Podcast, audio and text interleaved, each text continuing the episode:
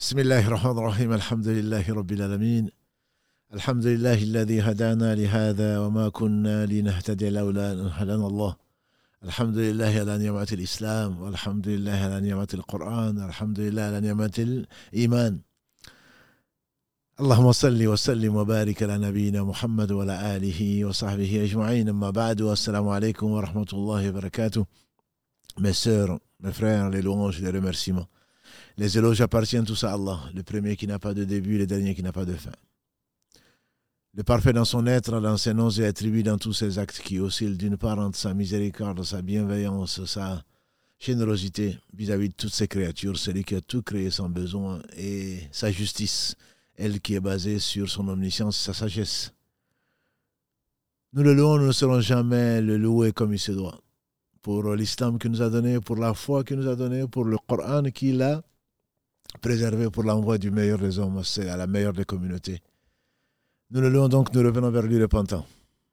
Et nous sommes tous soumis à l'erreur et les meilleurs d'entre nous, ceux qui reviennent vers Allah repentant et Allah aime ceux qui, viennent vers, ceux qui reviennent vers lui grâce à lui repentant.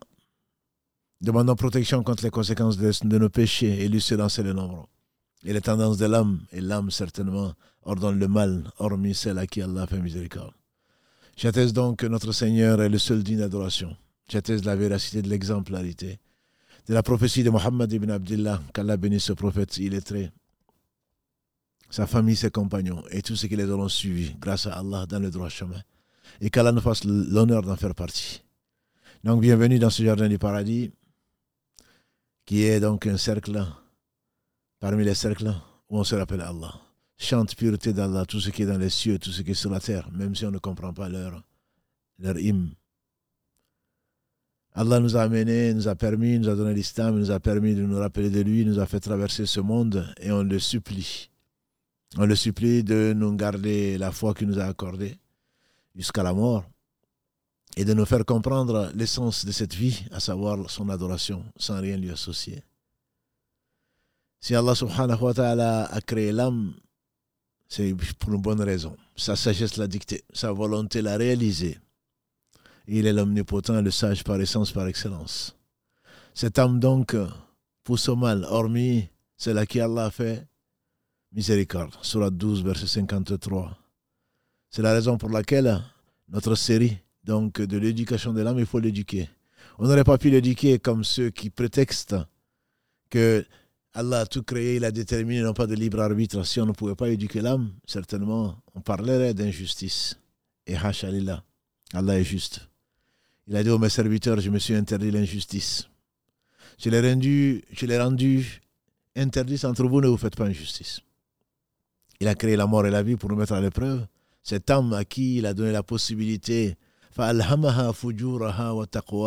celui qui a inspiré à l'âme cette capacité de pouvoir obéir ou désobéir, au point que par miséricorde, l'âme remonte apaisée vers son Seigneur subhanahu wa ou alors il va bien plus bas, asfal asafilin, le plus bas des degrés, où on ne reconnaît plus la nature humaine que son côté bestial, son côté féroce, et donc cet âme, Allah subhanahu wa ta'ala a voulu l'adopter au travers de la révélation. Et quand nous parlons, il ne s'agit pas, pas de réflexion personnelle, il s'agit plutôt de choses basées toujours sur le Coran et la Sunna de Muhammad sallallahu. Allah a enseigné ce qu'il a enseigné, c'est lui qui a enseigné à l'homme ce qu'il ne savait pas. Et les meilleurs d'entre nous, c'est ceux à qui Allah a enseigné donc la science et qui l'ont mise en pratique. Qu'Allah les bénisse tous et nous accorde son amour à lui, Allah, l'amour de, des gens qu'il aime. Et ceux-là sont les gens que Allah aime. Aujourd'hui donc, nous allons parler d'une chose qui nous concerne tous, pratiquement tous. Il s'agit, n'est-ce pas, de le fait de dire du bien. Le prophète sallallahu dans ce qui a été rapporté par Abu Huraira, est consigné dans les deux authentiques Al-Bukhari et Muslim, le professeur sallam a dit Man kana yu'minu billahi wal yawmil akhir falyaqul khayran aw liyasmut. Falyaqul khayran aw liyasmut. Celui qui croit en Allah au jour du jugement dernier, qui dise du bien ou alors qui se taise. Celui qui croit Allah au jour du, jour, du jugement dernier, la suite du hadith, qu'il traite bien son hôte. Bien, on va s'arrêter sur cette première partie-là du hadith. Celui qui croit à Allah au jour du, au jour du jugement dernier, qu'il dise du bien ou qu'il se taise. Les savants disent donc, c'est le fait de dire du bien qui privilégie le fait de se taire. Bien que, bien que le prophète sallam a dit le silence, c'est lui qui a eu le silence, il est sauvé. Celui qui a pu avoir le silence, il est sauvé. Mais bien entendu, il ne faut pas qu'on soit des chétans muets. Le professeur Salam a dit également, d'après Abu Saïd al-Khudri celui qui voit un fait blâmable que le chant de sa main. S'il ne peut de sa langue, s'il ne peut, au moins de son cœur. Et après ça, il n'y a plus de foi. Après ça, il n'y a plus de foi. Hadith rapporté par l'imam muslim. Plutôt consigné par l'imam muslim, rapporté par Abu Saïd al-Khudri. Et donc, celui qui voit un fait blâmable et qui ne le change pas, ne serait-ce que par la langue alors qu'il en est capable. Il voit des choses, il se tait dessus. Celui-là, on verra au jour du jugement dernier quelqu'un en train de tourner. Ses intestins en train de tourner autour de lui, comme une meule. On lui dit, mais c'est pas toi qui ordonnais le bien, qui interdisais le mal. Il dit, oui, mais je ne le faisais pas. J'ordonnais le bien, je ne le faisais pas. J'interdisais le mal, mais je le faisais. Qu'Allah nous préserve. Mais c'est une obligation. Dans la version de Muslim, Allah, le prophète dit, et après ça, il n'y a point de foi. Si même dans le cœur, on ne le reprouve pas. C'est ce que je crains pour moi et pour vous, mes frères et sœurs. À force de voir le blâmable, le blâmable devient quelque chose de marouf, d'accepter, de connu de tous. Tout le monde le fait. Et donc, on se laisse aller, finalement, le cœur ne bouge pas. Et le prophète sallam a dit dans cette version de Muslim, et après ça, il n'y a plus de foi. Et donc, on devient un shaitan mieux. C'est un shaitan est très actif. Un shaitan mieux, c'est celui qui voit le mal, c'est qu'Allah n'aime pas et il se passe de tout, et il ne fait pas le mal. Qui voit le mal et qui ne le change pas, ne serait-ce que par la langue, alors qu'il en est capable. Il devient un shaitan qui est mieux. Parce qu'il aurait, il aurait réprimé, il aurait réprimandé, il aurait interdit, peut-être que, grâce à Allah, au travers de son axe, peut-être que Allah, subhanahu wa ta'ala, aurait préservé certains. Au moins, ils auraient une mauvaise conscience. Peut-être qu'ils reviendraient repentants vis-à-vis d'Allah. Non. Il les encourage par le silence. Et je vous dis pourtant le silence. Le silence est une bonne chose. Le Coran, le sage. On lui fait dire le Coran, dont le nom a été pérennisé par Allah subhanahu wa ta'ala, la surat qui porte, qui porte donc son nom, la surat 31, surat le Coran. On fait dire à Luqman qu'il était il a vu quelqu'un, on dit Daoud, Allah Il a vu quelqu'un en train de faire des côtes de maille.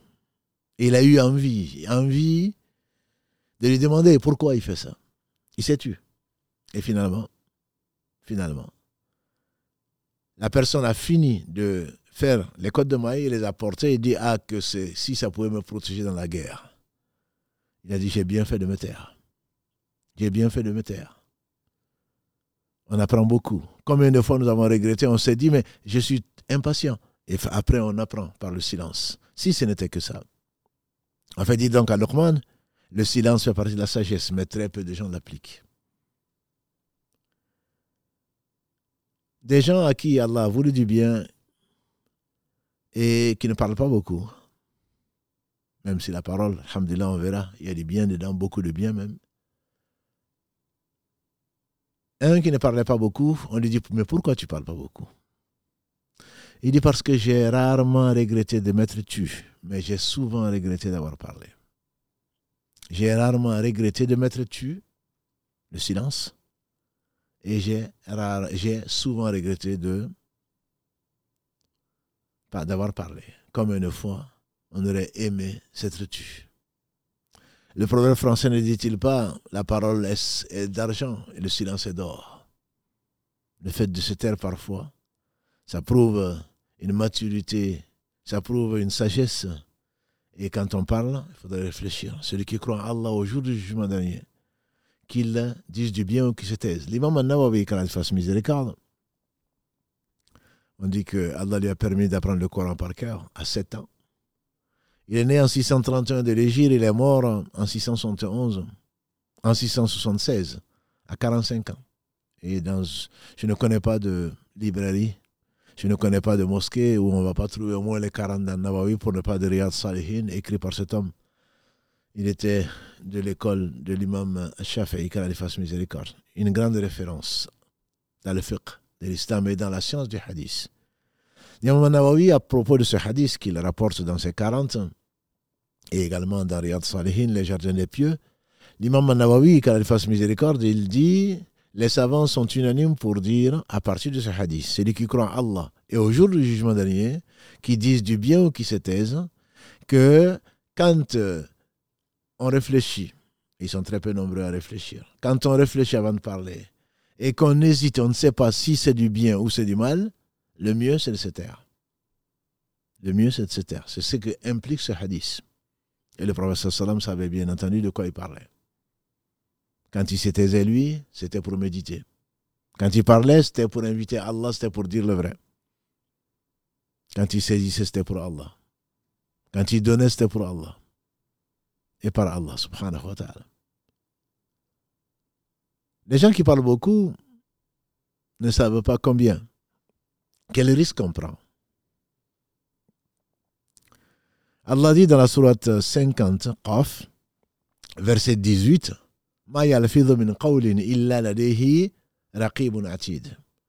L'homme ne dit pas une parole s'il n'a pas à côté de lui un scribe qui est en train de noter ce qu'il fait. On a un ange qui est spécialement chargé d'écrire le bien et un autre chargé d'écrire le mal que nous faisons. Mu'adh ibn Jabal, le savant de cette communauté, il viendra devant les savants, a dit le prophète sallam, au jour du jugement dernier, devant les savants de ma communauté. Mu'adh ibn Jabal, il a demandé au sallallahu sallam, ce qui a été consigné par l'imam Tirmidhi, c'est un, hadith qui est authentique. Il a demandé au prophète sallam, enseigne-moi, ya Rasulallah, quelque chose qui va me rapprocher du paradis et quelque chose qui va m'éloigner de l'enfer. Aussi simple que ça. Enseigne-moi une chose qui va me rapprocher du paradis et qui va me m'éloigner de l'enfer. En fait, c'est tout. C'est tout l'islam. C'est tout enseignement, c'est toute la science. C'est ce qui va te rapprocher d'Allah et de son paradis, de son agrément, sa satisfaction dont on a parlé la semaine dernière, et ce qui va t'éloigner de son courroux, de sa colère que personne ne peut supporter. D'ailleurs, un bédouin, un bédouin un jour, est venu se plaindre au sallam. Il s'est venu se plaindre de qui? De Mu'ad. Il a dit à Ya Rasulallah sallam, Mu'ad, il lit trop long. Dans ses prières, avec son groupe, quand il a quitté le prophète sallam, il a dirigé son groupe. Son groupe, j'entends par là, sa tribu. Et un homme, alors qu'il priait, est parti. A abandonné la prière, il est parti. Il a été trouvé le procès pour se plaindre de Moad. Pas pour aller dire à un tel, un tel, Moad fait ceci, ceci, ceci et cela, et on le verra. Ça, c'est de la médisance. Il a dit à Rasulallah, Moad, il lit trop long. Et le prophète sallam s'est mis en colère. Il s'est mis en colère. Il ne se mettait en colère que pour Allah. Il a dit, Ya Moad, est-ce que tu veux repousser les gens de la religion d'Allah? Il s'est mis en colère contre Mu'adh pourtant qu'il aimait tant. Vous vous rappelez, n'est-ce pas Ce qu'il a dit à Mu'adh Ya Mu'adh, Wallahi, oh que je t'aime. Wallahi la uhibbuk. On aurait tous aimé être à la place de Mu'adh. Mais malgré cela, il aime Allah plus que tout. Et il s'est mis en colère pour Allah. Il a dit Mu'adh, est-ce que tu deviens une fitna? Tu veux éloigner les gens de la région d'Allah? L'homme lui dit, le bédouin, il dit Moi, je ne comprends pas de ce que toi et Moad, Moad et toi vous dites. Beaucoup, je ne comprends pas. Pourtant, c'était un arabe. C'était un bédouin. C'était un arabe. Il comprenait arabe. Le Coran a été révélé en arabe. Mais il dit, moi, je ne comprends pas beaucoup de ce que vous dites. Et le prophète me dit, et qu'est-ce que tu dis, toi? Il dit, moi, dans la prière, je demande à Allah le paradis et je lui demande la protection contre l'enfer. Je demande à Allah le son paradis et je lui demande la protection contre l'enfer. Et le prophète a souri, il a dit, et moi et moi-même, nous tournons autour de ça. En fait, tout ce que nous récitons dans le Coran, tout ce que nous demandons à Allah autour de ça, Rabbana atina fi hasana hasana C'est pas ça qui est dans le hadith, mais ça c'est un autre hadith où le prophète sallam, euh, Anas disait souvent l'invocation que le prophète sallam répétait souvent. C'était bien Rabbana atina fi hasana wa fil akhirati hasana wa qina adhaban comme beaucoup le savent. La sourate 2 verset 220, 201 la sourate al-Baqarah, Rabbana atina fi hasana, Seigneur, donne-nous belle part dans ce bas monde, belle part dans l'au-delà, et préserve-nous du châtiment du feu. En fait, on tourne tous autour de ça. Mais Moad, il cherchait, ça c'était les compagnons du prophète C'était un jeune compagnon, mais savant, de ce qu'Allah lui a enseigné. Moad dit donc au prophète sallam, Ya Rasulallah, enseigne-moi quelque chose qui va me rapprocher du paradis et qui va m'éloigner de l'enfer. En dehors de ça, qu'est-ce qu'il y a de vrai? En dehors de ça, ma soeur, qu'est-ce qu'il y a de vrai? En dehors de ça, mon frère, qu'est-ce qu'il y a de vrai? Ce qui va te rapprocher d'Allah, ce qui va te rapprocher de son paradis, qu'est-ce qui va t'éloigner de l'enfer? Le prophète lui a répondu, le hadith il est assez long. Il a répondu, tu viens de me demander quelque chose de difficile, mais Allah le facilitera à qui il veut. Adore Allah sans rien lui associer, fais ta prière, donne la, jeûne le mois de Ramadan, donne la zakat, fais ton pèlerinage, jusqu'à ce qu'il arrive à la fin. Il a parlé de beaucoup de choses, et à la fin, il a dit Ya est-ce que tu ne veux pas que je te dise qu'est-ce qui soutient tout ça? Il a dit Bala, Ya Rasulallah, bien sûr. La prière, le jeûne, le hajj et tout ça. Il a dit Est-ce que tu veux pas que je te dise qu'est-ce qui soutient tout ça? Il a dit certainement au messager d'Allah. Le prophète sallam a pris sa langue, il a dit celle-là. Tiens celle-là. Tiens celle-là. C'est elle qui soutient tout ça. Et Moaz de s'étonner. Ya Rasulallah, est-ce qu'on va être châtié pour ce que nos langues ont, proféré? Est-ce qu'on va être châtié pour ce que nos langues ont proféré? Le professeur sallam a dit que ta mère te perde. Ce n'est pas, pas une malédiction. C'est une façon de dire pauvre de toi. Est-ce que tu ne sais pas, a dit le sallam, que la plupart des gens tombent dans l'enfer la tête la première, pour ce que la langue a proféré. Est-ce que tu ne sais pas que la plupart des gens tombent dans l'enfer, la, langue la, la, tête la première? C'est-à-dire qu'ils sont culbutés dans l'enfer sur la tête. Ils ne sont même pas jetés et qu'ils tombent sur les pieds.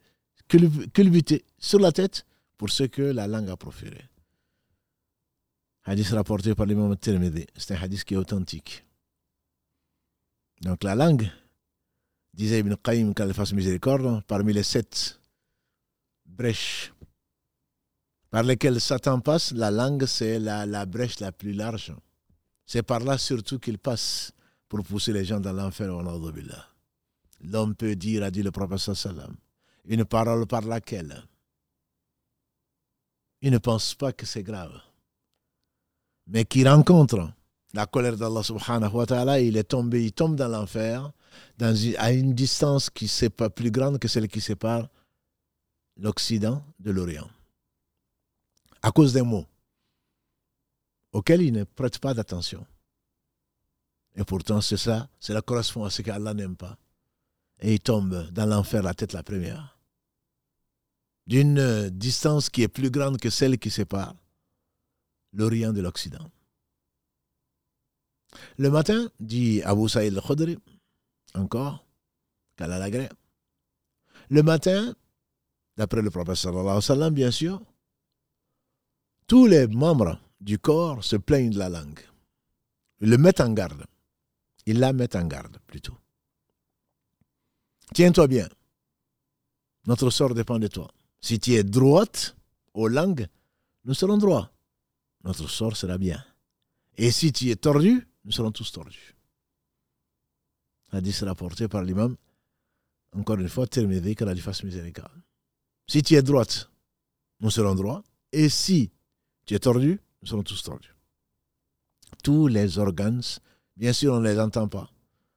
Mais celui qui les a créés, Allah subhanahu wa ta'ala a révélé à son prophète ce qu'il a dit, il ne parlait pas de lui-même.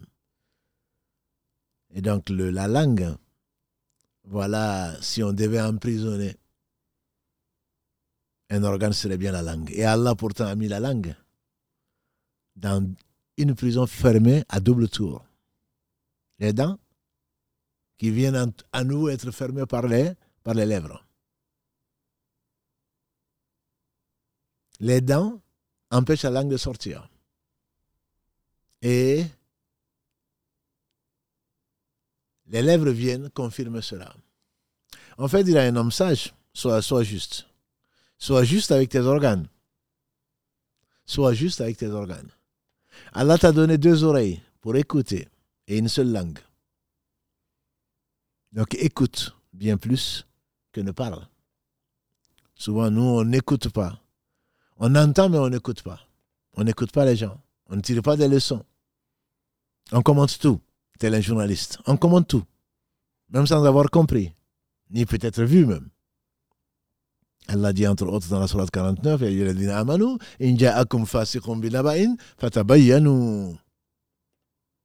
Vous les croyants, si un pervers vous apporte une information, que dire aujourd'hui avec Internet, avec les télévisions, avec les mass médias, etc.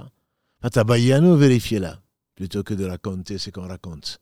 Le prophète sallam a dit, dans le hadith rapporté par euh, Abu Huraira Kalalagré, il suffit de raconter tout ce que l'on entend pour mériter d'être appelé un menteur. Pour mériter d'être appelé un menteur. Et malheureusement, qu'est-ce qu'on n'entend pas? Qu'est-ce qu'on ne reproduit pas? Qu'est-ce qu'on ne divulgue pas? Qu'est-ce qu'on ne partage pas sur les réseaux sociaux? On n'a rien vérifié. On a entendu, même pas entendu. On a lu, même pas lu. On a reçu, sans vérifier, on l'envoie. Et pourtant, quand on parle de la langue ici, c'est ce que tu dis. Ça peut être écrit, ça peut être dit. Mais tout ceci est compté, tout ceci est compté comme les effets de la langue. Et donc cette langue, on dit qu'on a envoyé le commande encore le sage au marché.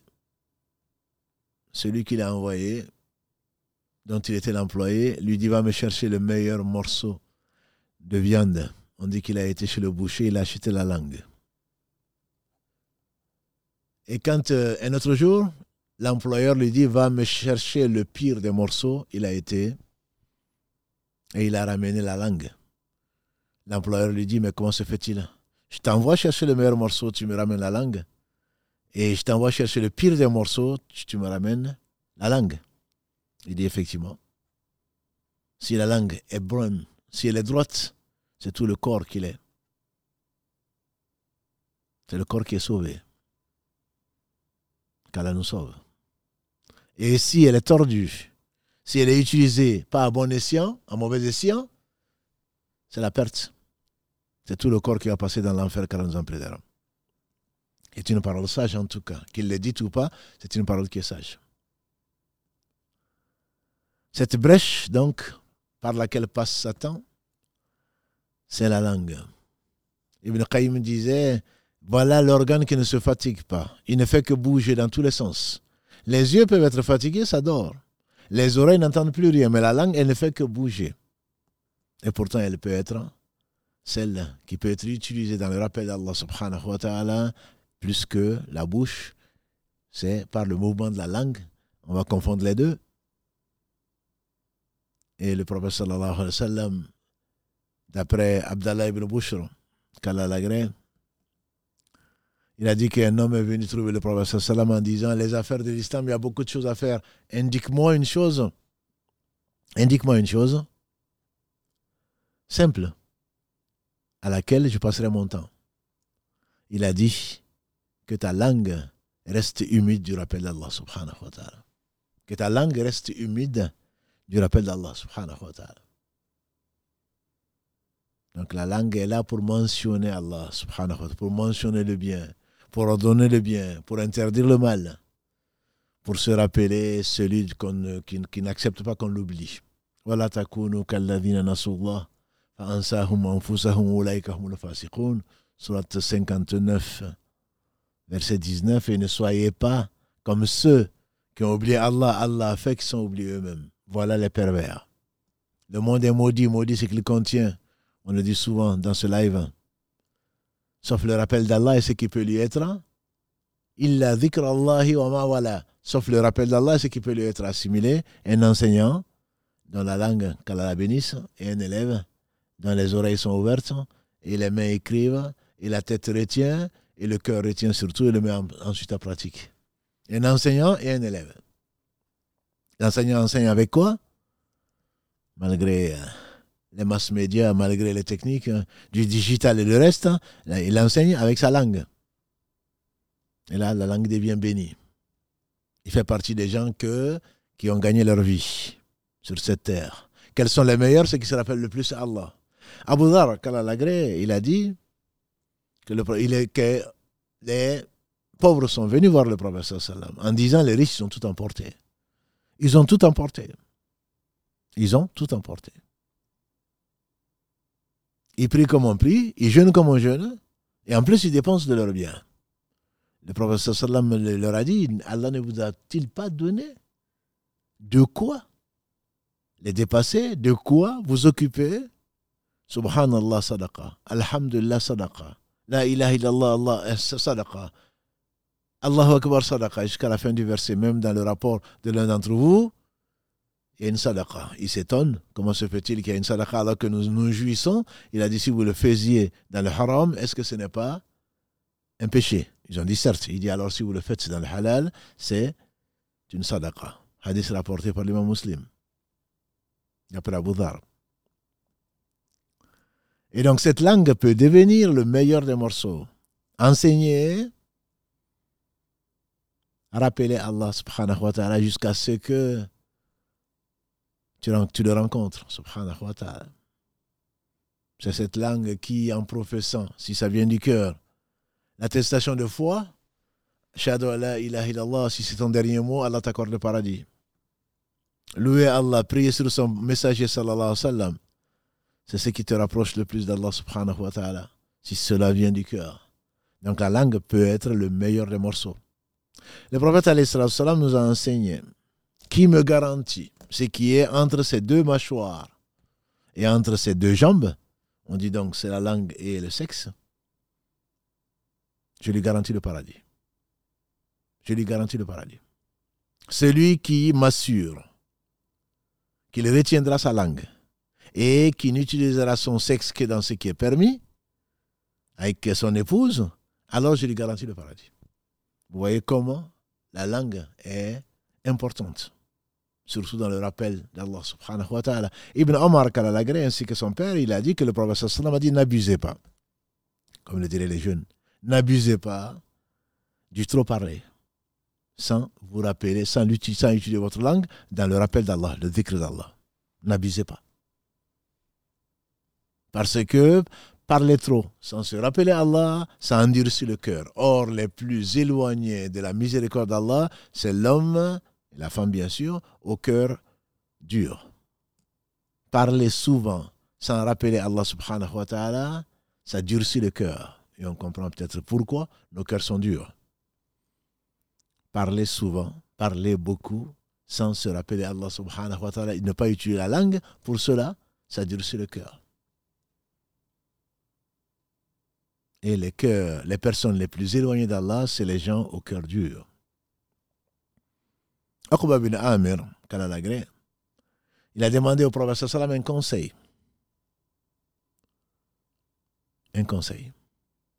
Et Allah lui a donné cinq choses qu'il n'a donné à personne d'autre, y compris au prophète. C'est la concision du discours, entre autres. Il a dit à Oqba, retiens ta langue, que ta maison te suffise et pleure sur tes péchés. Retiens ta langue, que ta maison te suffise, que tu ne sois pas là en train de je m'ennuie, je vais aller fréquenter les gens qui souvent t'occupent à des choses qui ne sont pas utiles et pleure sur tes péchés. Voilà quelques dires authentiques provenant du meilleur des hommes, Mohammed sallallahu alayhi wa sallam, à propos de la langue, il y en a bien d'autres. On passerait plus d'un live à le faire, on est déjà à la moitié, juste pour dire comment c'est important. La langue peut être le meilleur des morceaux. Alors quand tu l'utilises, tu dans le bien.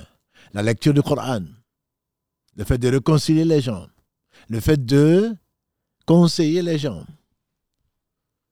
le fait d'ordonner le bien en particulier, d'interdire le mal. La langue a été créée pour ça.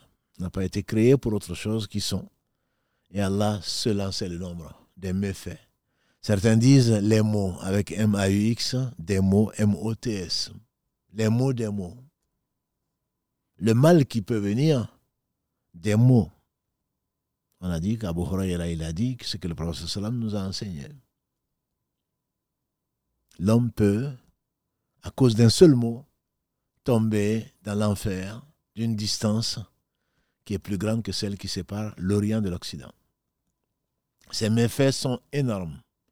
C'est bienfaits également.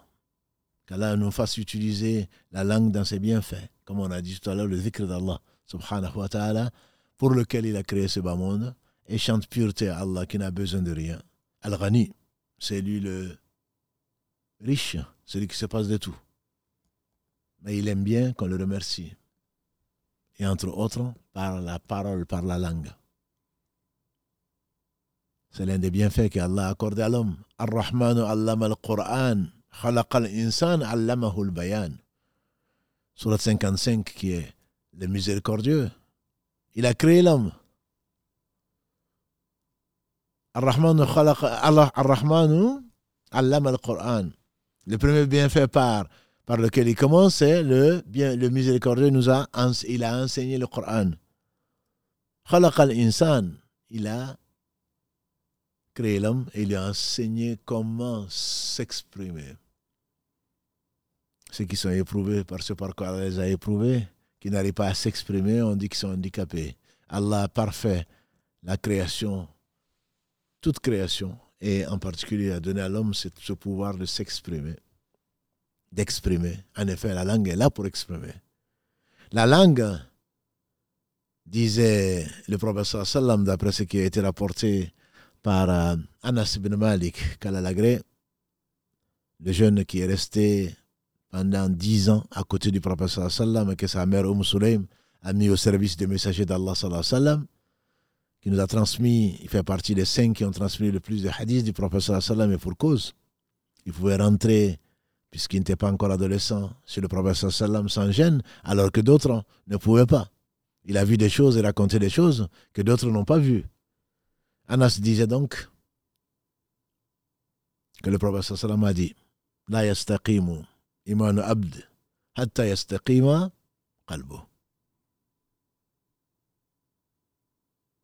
La foi de l'individu ou de la personne ne sera droite que si son cœur est droit. On le comprend bien. C'est la raison pour laquelle nous sommes dans cette série-là. Donc, les maladies du cœur, ou plutôt la médecine des cœurs. Parce que celui qui rencontre Allah avec un cœur malade, on peut craindre pour lui. Et qu'Allah subhanahu wa ta'ala nous guérisse. Qu'Allah nous guérisse. Il est le seul guérisseur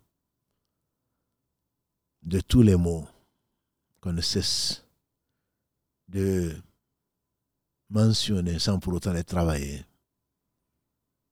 Parmi les mots, il y parmi les mots, il y a certainement les mots liés à la langue.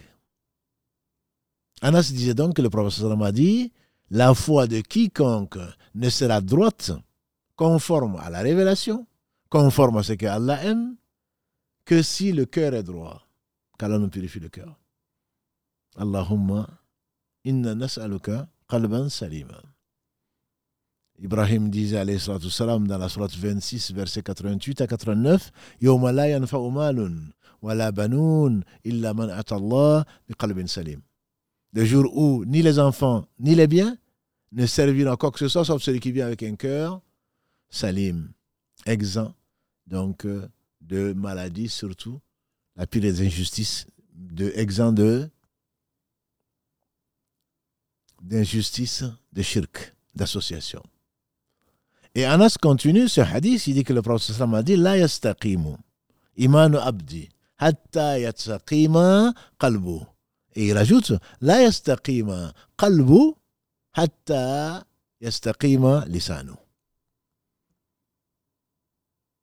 La foi de quiconque ne sera droite, qui peut mériter d'être appelé un vrai croyant, que si son cœur est droit, pur. Et le cœur ne sera droit que si la langue est droite. Et la langue est un traducteur. La langue vient traduire ce qui est dans ton cœur. Tu as beau dire lol, MDR, je rigolais, mais c'est que tu l'as pensé un moment et c'est la langue qui l'a traduite. Et comme l'a dit le professeur Sallam d'après Ibn Omar, n'abusez pas du parler qui ne contient pas souvent le rappel d'Allah. Celui qui s'assoit quelque part, a dit le professeur Sallam, qui se lève sans mentionner Allah, on dit par la langue, il sera interrogé dessus. Tu t'assois quelque part, tu ne mentionnes pas le nom d'Allah subhanahu wa ta'ala, tu seras interrogé dessus. C'est la sagesse pour laquelle, qu'Allah bénisse Muhammad sallam, il nous a enseigné que quand dans un cercle, avant de quitter, il te faut dire Subhanakallahumma wa bihamdika ashhadu an la ilaha illa anta astaghfiruka wa atubu. Subhanakallahumma pureté, gloire à toi, ô Seigneur. Subhanakallahumma wa bihamdika ashhadu an la ilaha illa anta. J'atteste qu'il y a d'autres êtres dits d'adoration si ce n'est toi. Astaghfiruka wa. Je demande pardon et je reviens vers toi repentant. Celui qui dit ça, c'est comme un tampon. Ça va tamponner, ça va confirmer s'il était dans un cercle de bien, s'il avait dit du bien, et si il n'avait pas dit du bien ou il a fait des erreurs dans le langage, et Allah seul en sait le nombre, à ce moment-là, ça les efface, entre guillemets. Donc apprenons-le, enseignons-le. C'est quelque chose qui va nous profiter, Inch'Allah, même après la mort. Subhanakallahumma wa bihamdika ashhadu an la ilaha illa anta astaghfiruka wa atubu Parmi les méfaits de la langue, ils sont nombreux. Je ne dirais pas innombrables, mais ils sont nombreux. Il y a, commençons par peut-être les moins graves, les futilités. Rien de bien dedans. Que l'on trouve dans les grains, comme disent quelques jeunes Africains. On sort, on laisse sa famille, on laisse sa femme, on laisse ses enfants, on laisse son travail, on est là en train de prendre du thé ou autre, en train de parler des heures et des heures avec futilité. Et tout ceci est écrit. Et tu seras interrogé dessus. Et dans la futilité, rarement, et ça, et ça jure, et ça ment, et ça triche, et ça blague. Ce sont des choses. Les blagues, ce n'est pas interdit dans l'islam. Il faudrait que ce soit peu et vrai ce que tu dis. Donc ces gens qui sont en train de parler, de parler, de parler, comme le disait quelqu'un d'autre, ceux qui parlent beaucoup, si on leur avait demandé si les mots étaient payants, ils auraient moins parlé. Imagine-toi simplement en train de payer ce que tu es en train de dire. Certainement, tu aurais mesuré, tu aurais voté un budget pour cela. Tu aurais voté un budget pour cela et tu vas voir comment tu, tu vas être en faillite. Tellement nous parlons pour des choses qui ne sont pas utiles. Allah décrit les croyants, subhanahu wa ta'ala, dans la sourate euh, Les croyants, Al-Mu'minun, sourate 23, verset 3. Allah dit, subhanahu wa ta'ala, hum ceux qui se détournent des futilités. Ça, ce sont les croyants. C'est fait partie de leurs caractéristiques. Quand tu as parlé, parlé, parlé, forcément, il y a beaucoup à jeter dans ce que tu dis. Et j'ai dit blaguer, il y a des gens qui sont intéressants et connus pour blaguer, oui. Même le professeur Sam, il blaguait. Mais il disait que la vérité, ce n'était pas souvent. Il disait, par exemple, dans ce qui a été rapporté par l'imam Abu Daoud, Ô toi, l'homme aux deux oreilles.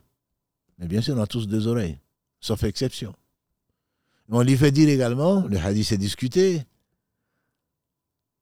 toi dont le mari a de, la, blancheur dans les deux yeux. Bien sûr, on a les deux, on a, les deux yeux, on a la blancheur tous, dans les deux yeux.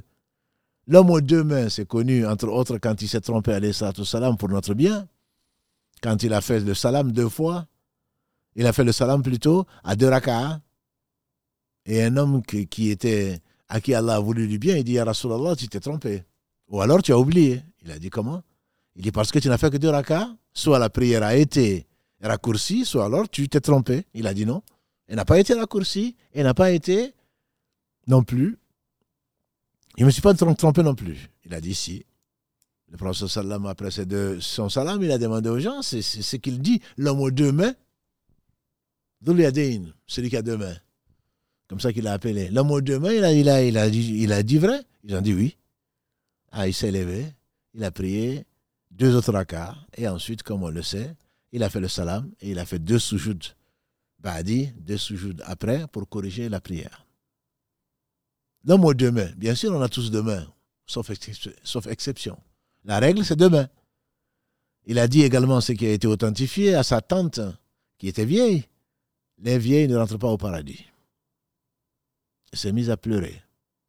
Parce que si effectivement il fallait choisir entre la longévité, la vie et ensuite ne pas rentrer au paradis, ça ne vaut pas le coup. Il dit quand ils vont rentrer, elles seront jeunes. Et c'est là qu'il a récité les versets 35 à 36 de la Surat al-Waqi'a. La Surat 56, versets 35 et 36, où Allah dit subhanahu wa ta'ala Uruban atraban li ashab yamin. Elles seront jeunes. Ce sont les, les, les gens de la droite auront comme épouse des gens, des filles qui sont jeunes.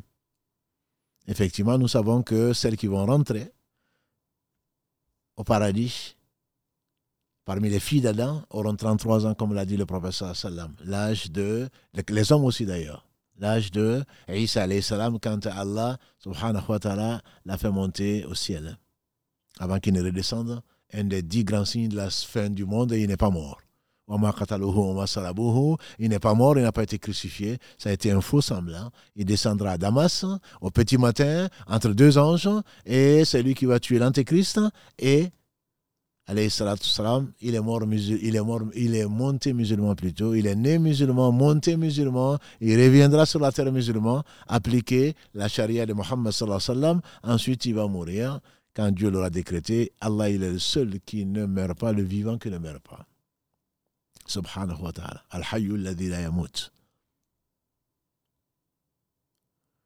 Donc, ces futilités, ces blagues, c'est pas parce que tu auras dit MDR ou que tu auras dit LOL que ça va te sauver. C'est écrit. C'est écrit. Tout est écrit. Asma a demandé au prophète sallam quand, quand un homme demande à son épouse est-ce que tu aimes quelque chose? Et qu'elle dise non je n'aime pas. Alors qu'elle aime est-ce que c'est un mensonge? Le prophète sallam a dit il y a Asma le petit mensonge j'ai écrit petit mensonge. Le grand mensonge j'ai écrit grand mensonge. A une femme qui était là devant lui, alayhi salam, et qui a appelé son fils en disant Viens, je vais te donner quelque chose. Le professeur lui a demandé As-tu quelque chose à lui donner? Elle a dit Oui, j'ai une date. Il dit Parce que si tu lui avais pas donné, si tu n'avais rien à lui donner, tu aurais menti. Tu aurais menti. donc, parmi les choses qu'on a tendance à faire, il y a ces choses qu'on pourrait vraiment éviter. Si tu n'utilises pas ta langue dans le bien, tu vas l'utiliser certainement dans le mal. Tant que tu ne dors pas, certainement la langue ne va pas rester comme ça. Soit tu invoques Allah subhanahu wa ta'ala et Allah aime.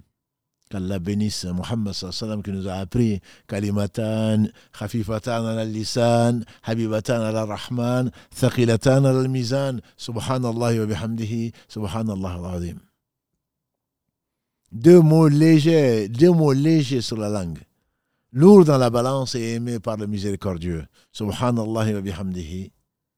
Louange, pureté à Allah et par sa louange.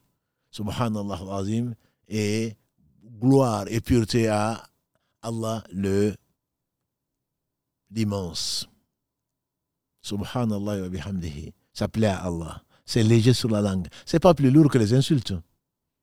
Combien on entend des gens insulter, maudire. Le musulman n'est pas maudisseur. Le musulman n'est pas maudisseur. Le musulman n'insulte pas. Le prophète n'insultait pas. Même s'il est permis de dire, comme Allah le dit dans le livre, le prophète le dit qu'Allah maudisse ceci et cela en général, mais pas une personne et encore moins son enfant comme malheureusement, ou sa voiture, ou sa monture comme certains le font. Parce que celui qui le fait, il se peut que la malédiction monte au ciel, ensuite parcourt la terre et recherche la chose sur laquelle elle a été proférée. Et si la chose le mérite, certainement, la malédiction tombe dessus. Le prophète a dit à une femme qui était énervée parce que la route était étroite et qu'elle avait rencontré le prophète elle, elle a maudit sa chamelle. Le prophète dit, laisse-la. Une chose maudite ne nous suit pas. Et on voyait encore cette chamelle à Madina errer. Oh, nos sœurs, nos mères, nos épouses, faites attention parce que souvent, elles ont la gâchette facile vis-à-vis de leurs enfants. Et si les anges disent Amin, ils seront maudits, et on n'aura que des yeux pour pleurer. Parce que c'est rarement réversible. Allah subhanahu wa ta'ala a voulu que même ces, ces, injures et le reste, parce que tu es énervé aujourd'hui, tu es en colère, c'est l'une des raisons pour lesquelles on fait tout ça, tu es en colère ou tu es jalouse ou tu es jaloux, alors très certainement tu vas le payer. Le fameux hadith. Vous connaissez-vous? Qu'est-ce que c'est que. Euh, quels sont les insolvables Ils disent les insolvables, c'est ceux qui n'ont rien. Ils n'ont pas de dirham et ils n'ont pas de mata. Ils n'ont rien. Ils n'ont pas de biens matériels. Il a dit non. L'insolvable de ma communauté, c'est celui qui viendra avec beaucoup de prières, beaucoup de jeûnes, beaucoup de sadaqat. Il a frappé un tel, insulté tel autre. C'est pour cela que je viens dessus. Il a pris de bien de tel autre. Et cela viendra. Et on va prendre ces bonnes actions, on va leur donner. Les gens que tu insultes, même s'ils sont absents, certainement tu auras à rendre compte. Ils vont prendre de tes bonnes actions, si tu en as. Et s'ils n'en ont plus de bonnes actions, a dit le professeur Salam, ils vont prendre des péchés, des gens insultés, des gens abusés, des gens injustement traités. Comme le dit Abu Huraira Kalalagré, le rapport du professeur Salam, ô vous les musulmans, celui qui fait une injustice, qui le rende, celui qui fait une injustice vis-à-vis -vis de son frère, dans ses biens ou dans son honneur, qui le rende avant que le jour ne vienne où tout sera monnayé en bonnes actions et mauvaises actions. Parmi les choses, le temps passe vite, hein. j'aimerais bien m'arrêter, c'est une chose qui est si importante, si fréquente malheureusement, dans, aussi fréquente chez les savants que les ignorants, chez les hommes comme chez les femmes, c'est la médisance. Est-ce que vous connaissez la médisance? Le prophète sallam a dit, dans le hadith rapporté par l'imam muslim, d'après Abu Huraira il a dit la médisance, c'est de dire de ton frère en son absence ce qu'il n'aimerait pas entendre. La médisance, c'est de dire ton frère en son absence ce qu'il n'aimerait pas entendre. Ta sœur aussi, bien entendu. Et les savants expliquent que ce n'est pas que les mots. C'est ce que tu dis de son physique, de ce qu'il a dit, de ce qu'il porte. Et que ce soit par écrit ou que ce soit oralement.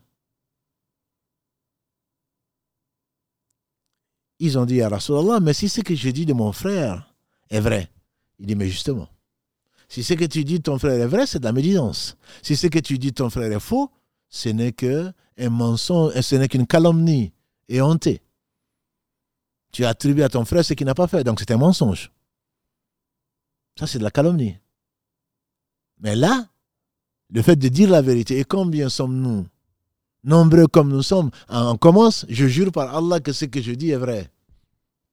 Il s'agit, bien sûr, tu n'as pas besoin de jurer pour ça. Tu n'as pas besoin de jurer pour ça. Tu jures que c'est vrai, c'est pas ce qu'on te demande. C'est ça la médisance, justement. Et Allah, dans son livre, sa parole incréée, nous met en garde. Et il compare dans le verset 12 de la sourate 49. ولا يغضب بعضكم بعضا أيحب أحدكم أن يأكل لحم أخيه ميتا فكرهتموه Et ne vous ne médisez pas les uns des autres. Après avoir dit de ne pas se moquer, ça aussi, c'est les méfaits encore de la langue, qu'un groupe de croyants ne se moque pas d'un autre groupe. Il se peut que ceux qui sont moqués, sont, ceux qui se moquent, soient moins, en moins bonne position que ceux dont on se moque, et qu'un groupe de femmes ne se moque pas d'un autre groupe de femmes, il se peut que celle dont on se moque soit meilleure que celle qui se moque. Verset 10, la même sourate 49, relisons-la, qu'on appelle euh, les appartements, c'est comme ça que se traduit. Et arriver jusqu'à des sobriquets ceux-là sont tel groupe, ceux-là sont de ceci, ceux-là sont de cela. Comme c'est courant dans nos sociétés. Notre mère Aïcha, elle a dit un jour à son, à son mari, son cher mari, Mohammed sallallahu alayhi wa sallam, elle dit, il, suffit que je te dise de sa fille qui est une de nos mères, l'une des dernières femmes que le prophète sallam a épousées, qui est à, Madina, qui était d'origine juive, et dont certaines coépouses se médisaient, ou en tout cas se moquaient d'elle, Aïcha lui dit à propos de, de sa fille, qui était belle, qui était en compétition donc avec Aïcha, qui était elle aussi très belle. En, gros, pourquoi tu t'occupes de celle-là? Il y a mieux. Il se suffit, il suffit que je te dise de sa fille ceci. Et les savants disent qu'elle a montré de la main qu'elle était petite, qu'elle n'était pas très grande. Qu'est-ce que tu vas faire avec cette petite, cette euh, fille qui est courte là, ou qui est, alors que nous nous sommes là, quoi? Le prophète m'a dit, Aïcha, Ya Aïcha, le mot que tu viens d'utiliser, s'il était mélangé à l'eau de la mer, ça en aurait changé et le goût et la couleur. Ce que nous venons d'entendre, ça aurait changé le goût de l'eau de la mer. Je n'ai pas dit le l'eau d'un verre. Ce serait déjà beaucoup. Demandez à Pharaon, quand il a désobéi Allah, Allah lui a envoyé le sang, transformé le Nil en sang. Ça aurait changé l'eau de la mer. On imagine la mer? Et sa couleur et son goût. Le simple fait de l'une des meilleures femmes qu'elle a, qu'elle a Aïcha. Le simple fait de montrer, de, de, de, de montrer son mépris de cette femme parce que c'est sa coépouse et la jalousie est tout à fait normale quand on aime. On en a un peu parlé la semaine dernière. Et la semaine d'avant. Ce mot Ya Aïcha que tu viens de prononcer, s'il était mélangé à l'eau de la mer, ça en aurait changé le goût et la couleur. Donc la médisance est devenue une brosse à dents pour beaucoup d'entre nous. Rares sont les gens qui ne médisent pas c'est le fait de dire de ton frère absent, ta soeur absente, ce qu'elle n'aimerait pas entendre, ce qu'il n'aimerait pas entendre. Et la raison souvent, c'est la jalousie, ou l'orgueil, ou la colère. Je suis en colère, je dis du mal de la personne, elle n'est pas là. Est-ce que tu aimerais Allah dit, est-ce que vous aimeriez manger la chair de votre frère mort Vous en avez évidemment horreur. Voilà, ولا يغضب بعض ولا ولا تجسسوا أيحب أحدكم أن يأكل لحم أخيه ميتا فكرهتموه et ne vous médisez pas les uns les autres est-ce que vous aimeriez manger la chair de votre frère mort? Vous en aurez évidemment horreur Ibn Qayyim dit Allah a comparé la chair de ton frère mort, même pas vivant, mort parce qu'il est absent. Tu le critiques alors qu'il n'est même pas là. Ah non, moi je dis la vérité. Même s'il était là, je l'aurais dit. C'est pas ce qu'on te demande. On ne te demande pas. tu crois que tu es courageux, intelligent? Non, en fait, ce que tu viens de faire prouve que tu ne crains pas Allah. Quand on venait, ce qui, ce qui tu as dit, c'est peut-être vrai. C'est bien pour ça que c'est la médisance. La personne n'est pas là. Au moins, sois courageuse. Attends qu'elle soit là si tu veux la critiquer, va lui donner un conseil. Celui qui cache les défauts de son frère, dans ce bas monde, Allah va couvrir de ses défauts au jour du jugement dernier. Pourquoi tu viens parler de quelqu'un qui est absent? Et on envie, malheureusement. Rares sont les gens qui en sont dépourvus. Chez les savants aussi. À celui-là, il ne connaît pas grand-chose. Est-ce que tu sais qu'il connaît? Pourquoi? Parce qu'il a plus de fans Parce qu'il a plus de followers Parce qu'il a plus de ceci et cela Parce que tu es jaloux, tout simplement. Allah lui a donné ce qu'il t'a pas donné, ou ce que toi tu ne vois pas. Il t'a donné autre chose, mais toi tu ne vois pas ça. Et tu ne crains pas Allah alors que tu enseignes la crainte d'Allah subhanahu wa ta'ala. Et il y a des formes de médisance, mes frères et sœurs, subtiles. Satan, il te fait on te dit, Karim, il vous passe le salam, qu'Allah le bénisse, il est là. On te dit, Karim euh, a fait ceci. Oh, qu'Allah nous en préserve. Qu'Allah nous en préserve, c'est de la médisance. Qu'Allah le guide, c'est de la médisance.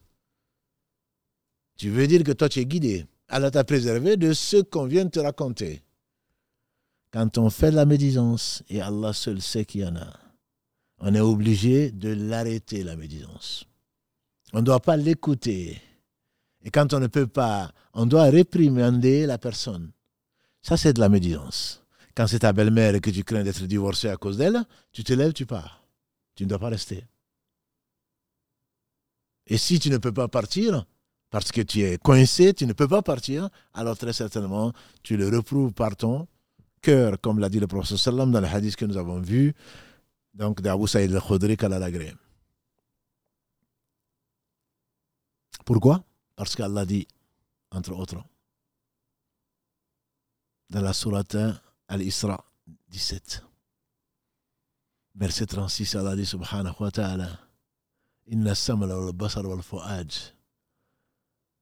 Lui, la vue et le cœur, sur tout cela, on sera interrogé.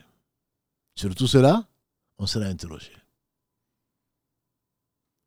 Le prophète, salam, quand il allait à Tabouk, et je ne vous dis pas que c'est que Tabouk, ce fut très dur. C'était à des centaines de kilomètres de. C'était à la frontière de la Syrie, où les Byzantins avaient comme projet d'envahir Madina. Et le prophète sallam les a avertis, allons-y. Que celui qui peut donner donne. C'est à cette occasion que Omar a dit, ce jour-là, j'ai compris que je ne pouvais pas dépasser Abou Bakr. Mais ça, c'était de la bonne jalousie, on a dit. C'est de la concurrence dans le bien. Alors, Abou Bakr est venu, il a tout donné. Le prophète lui a demandé qu'est-ce que tu as laissé chez toi? Et avant, Omar était venu, content de ce qu'il avait donné ce jour-là. La moitié de ses biens. Qu'est-ce que tu as amené? La moitié de mes biens. Qu'est-ce que tu as laissé? La moitié de mes biens. Il a dit qu'Allah bénisse ce que tu as amené, bénisse ce que tu as laissé. Et Abou Bakr qui vient avec très peu, le sallam qui sourit, qui dit Toi, Abou Bakr Il dit Voilà tout ce que j'ai. Il dit Qu'est-ce que tu as laissé chez toi? Il dit J'ai laissé l'amour d'Allah et de son messager, sallallahu alayhi wa sallam. Et on dit qu'Omar dit Ce jour-là, j'ai compris que jamais je ne pourrais dépasser Abou Bakr. Ils ont été finalement à des centaines de kilomètres. Ils ont attendu les Byzantins pendant combien de jours Ils ne sont pas venus. Ils sont revenus avec la victoire morale. Ils sont venus avec l'agrément d'Allah. C'est ce qu'on appelle la bataille du, la difficulté. L'expédition plutôt de la difficulté, puisqu'il n'y a pas eu de bataille. Ils ont dit, ils étaient tellement peu nombreux qu'il y avait, malgré tout le, le sacrifice des riches parmi eux, Allah sur les riches, on dit qu'il y avait un chameau pour 18 personnes. 17 marchaient et un montait sur le chameau. Et le jour d'après, ils en changeaient. Ils n'avaient rien à manger au point qu'ils mangeaient de l'herbe. Et Allah a éprouvé Ka'b bin Malik. Comme je dis souvent, allez-y dans Riyad Salihin de l'imam al-Nawawi, dans le chapitre La Tawbah, le repentir. C'est un hadith qui prend des pages et des pages. Kaab, c'est son fils qui le raconte, Abdallah ibn Kaab. Et l'histoire, elle est belle. Si vous avez envie de pleurer, je vous, conseille de lire.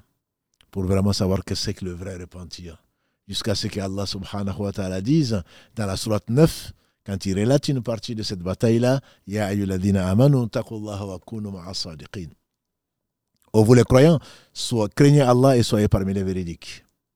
Sourate 9, verset 117, 118, et vous allez comprendre Qu'est-ce que c'est que Kaab n'a pas été Pourtant, c'était un croyant.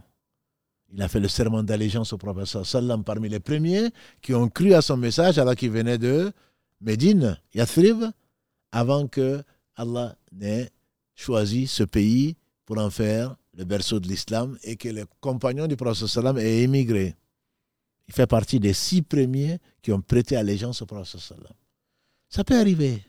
Quelqu'un qui est croyant peut avoir une baisse de foi. Et il n'a pas, il s'est dit, je vais aller, je vais aller. Les, palmiers étaient pleins, les dates étaient mûres, et l'eau était fraîche et il faisait extrêmement chaud. Il a été tenté, il est resté. Bref, ce que je veux dire dans cette histoire, c'est que quand on entend la médisance, on se doit de l'arrêter. Et voilà que Allah, qui sait tout, a révélé à son prophète qui a parlé, qui a dit Où est Kab En plein milieu et Kab disait, il n'y avait pas de registre pour savoir qui était venu, qui n'était pas venu, tellement il y avait des musulmans. Mais Allah a voulu que le prophète ait demandé sur la route où est Kab. De tout ça, il a pensé à Kab. Et il y a quelqu'un des Banu Salima qui était un compagnon. Ça peut lui arriver. Ce pas des hommes parfaits. Allah seul est parfait.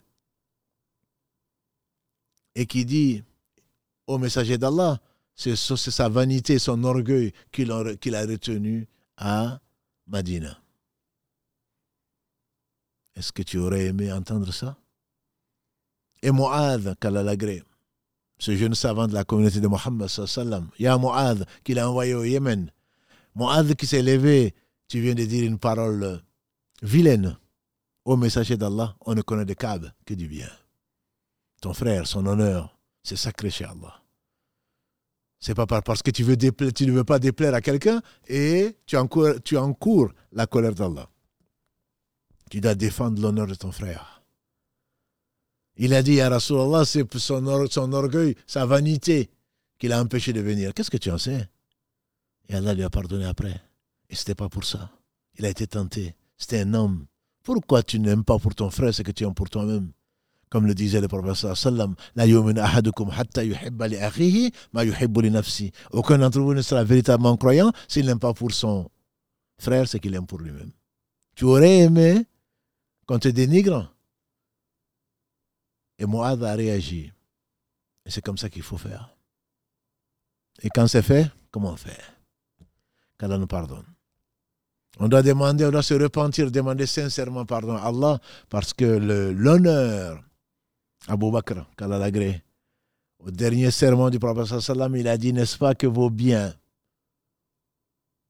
votre sang, vos biens et votre honneur sont sacrés, comme ce jour sacré, le, et sur la terre sacrée, en ce lieu sacré. Et ce hadith a été rapporté par le Bukhari et Muslim, également a été rapporté par Tirmidhi, et Abu Huraira a rapporté une version comme ça également le, bon, le sang du musulman, l'honneur du musulman, les biens du musulman sont sacrés.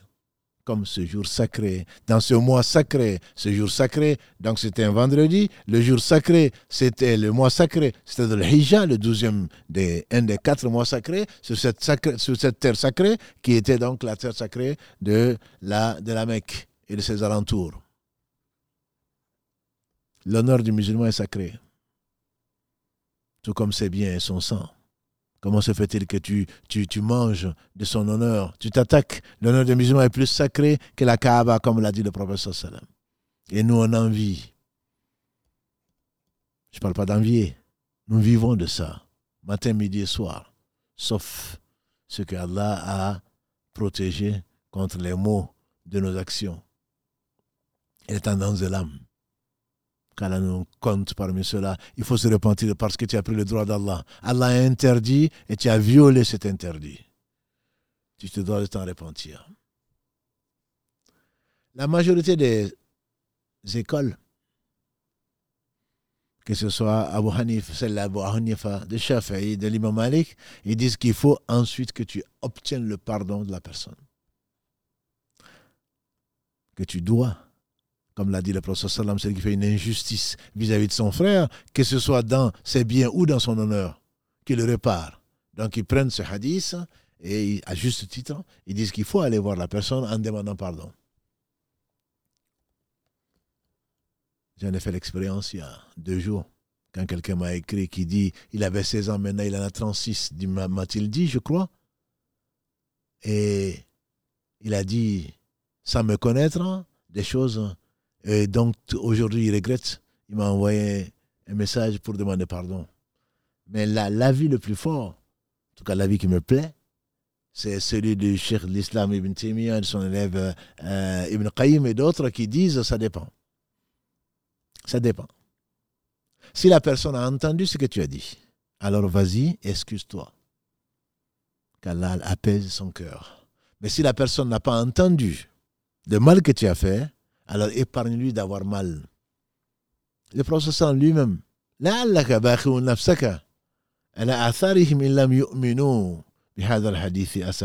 Peut-être que tu, tu, de la gêne, peut-être que ça va te faire mal, qui ne te croit pas. C'était un homme, c'était un homme, sallallahu alayhi wa sallam. Et quelqu'un disait, il m'a envoyé une flèche qui m'a raté, et toi tu me l'as plantée dans le cœur. En effet, tu viens me raconter ce qu'il a dit. Tu viens me dire quelque chose. La première fois, tu m'as raté parce que je n'étais pas là. Je n'ai même pas entendu. J'ai même pas eu mal. Même pas mal, diraient les jeunes. Et là, maintenant, tu viens me le dire. je t'ai insulté, je t'ai traité de ceci, je regrette. D'accord, tu regrettes, ça c'est entre Allah et toi. Si la personne n'a pas entendu, si la personne a entendu, va t'excuser. Mais si la personne n'a pas entendu, il ne faut pas lui faire mal à nouveau. Alors tu vas prier pour lui. Même s'il est mort du Mujahid, même s'il est mort, tu pries pour lui. Et dans l'assemblée où tu as commis ce grand péché, alors très certainement, tu dois t'en repentir. Et leur dire, j'ai mal agi. Vous aurez dû m'arrêter. Nous avons tous mal agi. C'est injuste vis-à-vis de notre frère qui est absent. Mais tu pries pour la personne en espérant, Inch'Allah, qu'Allah va te pardonner et qu'il ne va pas prendre tes bonnes actions pour le donner au jour du jugement dernier.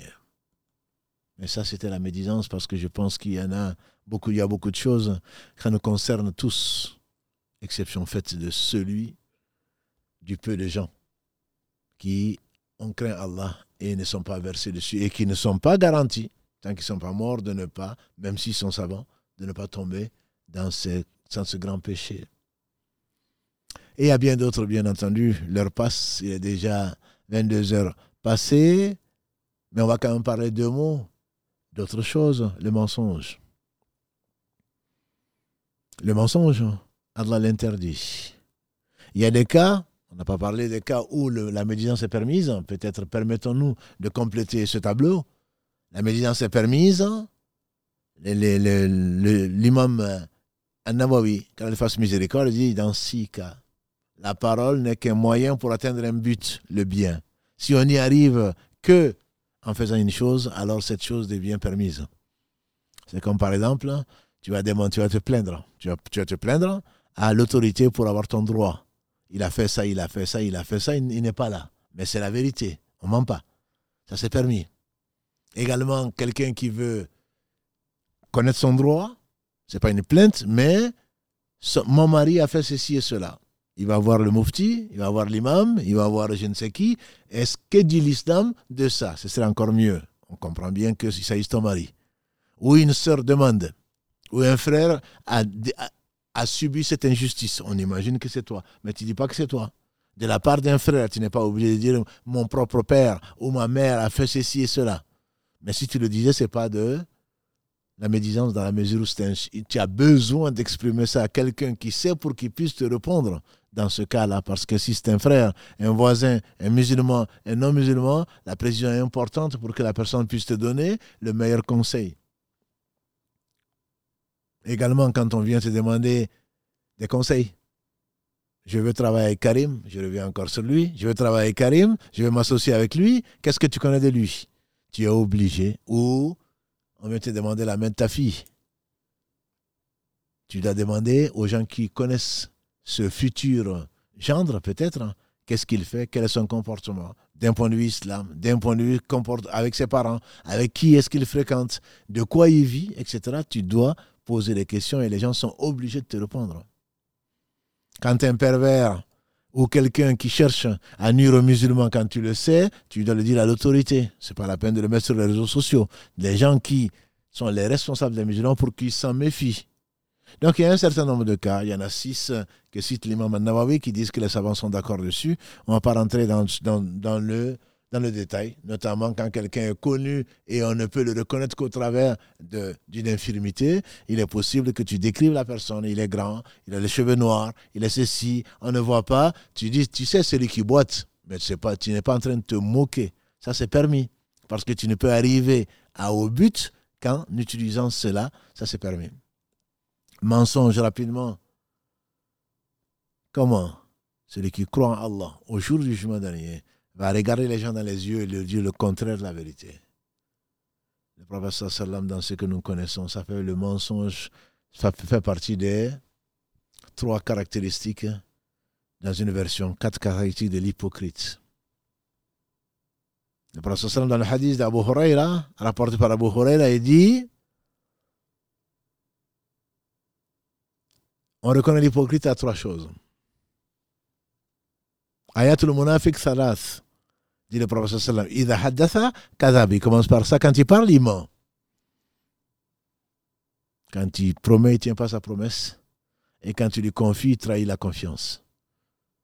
Et dans le hadith d'Abdallah ibn Amr ibn As, il parle de quatre caractéristiques, dont, quand il parle, il ment. Et le professeur me dit, si il a ces quatre caractéristiques, c'est un menteur, c'est un hypocrite pur. Et s'il n'a qu'une caractéristique, il a 25% d'hypocrisie, ou un quart d'hypocrisie jusqu'à ce qu'il l'abandonne.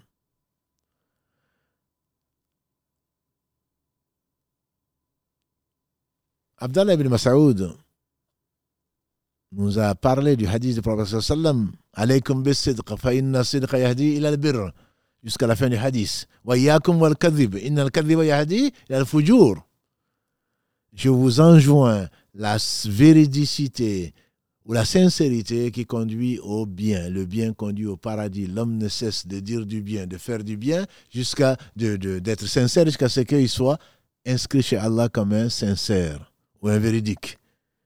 Je vous mets en garde contre le mensonge. Le mensonge conduit à la perversité et la perversité conduit au feu.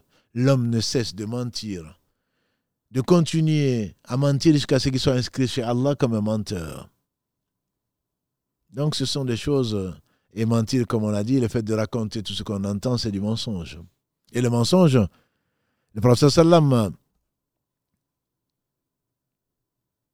Asma, une femme d'Ansar est venue lui demander à Rasulallah, est-ce que si une femme dit à sa coépouse qu'elle a des faveurs qui ne sont pas vraies de la part de son époux, juste pour euh, passer pour celle qui est plus aimée que sa coépouse. On voit comment c'est tentant. Est-ce que c'est du mensonge? Le professeur m'a dit oui. Celui qui ou celle qui dit des choses qu'elle n'a pas, c'est comme quelqu'un qui porte un habit qui ne lui appartient pas. Et parmi les mensonges, il y en a beaucoup parmi dans la communauté, c'est le faux témoignage. Abu Bakr Lagré, il a dit que le professeur Salam a dit Est-ce que je ne vais pas vous, informer des plus grands péchés? Ils ont dit Bala, ya. Il a dit que c'est que tu associes à Allah subhanahu wa ta'ala. Et deuxièmement, que tu sois désobéissant vis-à-vis des pères et mères et il était accoudé, dit Abu Bakr, il s'est assis sur son séant. Il a dit Et le faux témoignage. Et le faux témoignage. Et le faux témoignage. Abu Bakr, il a dit, il a tellement insisté que nous, aurions dit plus à Allah qui se taise. Il a cité en troisième position parmi, après la désobéissance au père et mère, et surtout après l'association Allah subhanahu wa ta'ala le faux témoignage, les fausses déclarations pour de l'argent, famille isolée, à la CAF, faux témoignage pour avoir la garde des enfants, quand il y a un divorce, chez nos sœurs, chez nos frères, aller témoigner contre son frère parce qu'il va trop à la mosquée, ou aller avoir des faux témoignages, il m'a frappé, ou je ne sais quoi d'autre, ce sont des faux témoignages. Et ça fait partie des plus grands péchés. Parmi les plus grands péchés de la langue, il y a le fait de dire d'Allah ce que tu ne sais pas. De mentir sciemment sur son prophète sallam. Mais le pire, la pire injustice, c'est de dire d'Allah, de sa religion, ce que tu ne sais pas. Et quand on parle des choses de l'autre, on dit je ne sais pas. Quand on parle de la religion, c'est comme ça. Pourquoi? Parce que je crois. Pourquoi? Parce que ma grand-mère m'a dit. Pourquoi? Sans aucune science. Je ne parle même pas de Google. On ne sait même pas que c'est qu'un hadith. On ne sait même pas qu'est-ce que c'est qu'un verset et son explication, les versets abrogés, les versets abrogeants, et tout le reste, on se prend pour ce qu'on n'est pas. Parce que c'est l'islam, on en parle, tout le monde en parle. À la télé, à la radio, tout le monde en parle. Non, c'est du mensonge. C'est mentir sur Allah subhanahu wa ta'ala. On le temps est court. Je vais juste peut-être terminer avec une chose qui est peut-être très très importante, c'est la namima. C'est s'aimer la zizanie. Ne vois-tu pas que Ibn Abbas, qu'Allah l'a ainsi que son père, nous a dit que le prophète sallam passait un jour dans un cimetière, il s'est arrêté. Il s'est arrêté. Et il a dit ces deux, les habitants de ces deux tombes sont châtiés, qu'Allah nous préserve du châtiment de la tombe. Ils sont châtiés pourtant pour des choses qui ne sont pas, qu'on pourrait éviter, je traduirais. L'un ne se préservait pas de son urine, de son baoul, et l'autre s'aimait la zizanie. Et il a pris une branche qu'il a cassée en deux et il a mis les deux parties sur chacune des tombes, une partie sur chacune des tombes, en disant J'espère que Allah va arrêter leur châtiment le temps que ces branches ne sèchent, sèchent plutôt. L'un, c'est Melazizani. Et le prophète sallallahu a dit il n'entrera pas au paradis celui qui, le namam, celui qui est là entre les gens en train de les s'aimer la zizanie entre eux. Allah seul sait que dans les familles, il y en a. Entre amis, entre frères, entre sœurs, entre belles-sœurs. Des gens qui vivent de ça. Et, et le devoir de celui qui l'entend n'est pas facile. Nos devoirs, quand nous entendons ça, premièrement, c'est de ne pas y croire. Deuxièmement, c'est de considérer la personne pour ce qu'elle est. C'est-à-dire, c'est de la perversité. Le prophète sallam a dit ne rentre pas au paradis, le damam. C'est-à-dire qu'il va rentrer peut-être, s'il meurt musulman, mais il passera par l'enfer. Donc c'est un pervers, celui qui, celui qui vient te raconter. Tu dois arrêter la personne. Si elle a insulté, si elle a fait ceci, si elle a fait cela, dis-lui crains. Crains Allah plutôt que d'aller le raconter ça. Le prophète a dit parce que ça met de l'animosité. Il a dit Ne me racontez pas des choses sur mes compagnons. J'aimerais quitter ce bas monde sans rien avoir dans le cœur contre eux. Il faut sermonner cette personne qui vient te voir plutôt que Ah oui, ça c'est un ami, il m'a dit ce que les gens disent de moi. Non, c'est pas ton ami, c'est un pervers. Si tu es pervers avec un ami, c'est que tu as tendance à être pervers toi aussi. Quand on juge, on juge par rapport à ce qu'Allah a descendu, par rapport à ce qu'Allah aime. Parce que, parce que toi, tu, ton ego, ah oui, mais voilà quelqu'un qui m'aime, donc tu cherches les gens qui t'aiment. Tu ne cherches pas et tu n'aimes pas les gens qui n'aiment pas Allah en lui désobéissant ouvertement. Donc c'est un vilain défaut. Et de tout ça, l'homme aura, l'homme aura à rendre compte qu'Allah subhanahu wa ta'ala nous fasse miséricorde.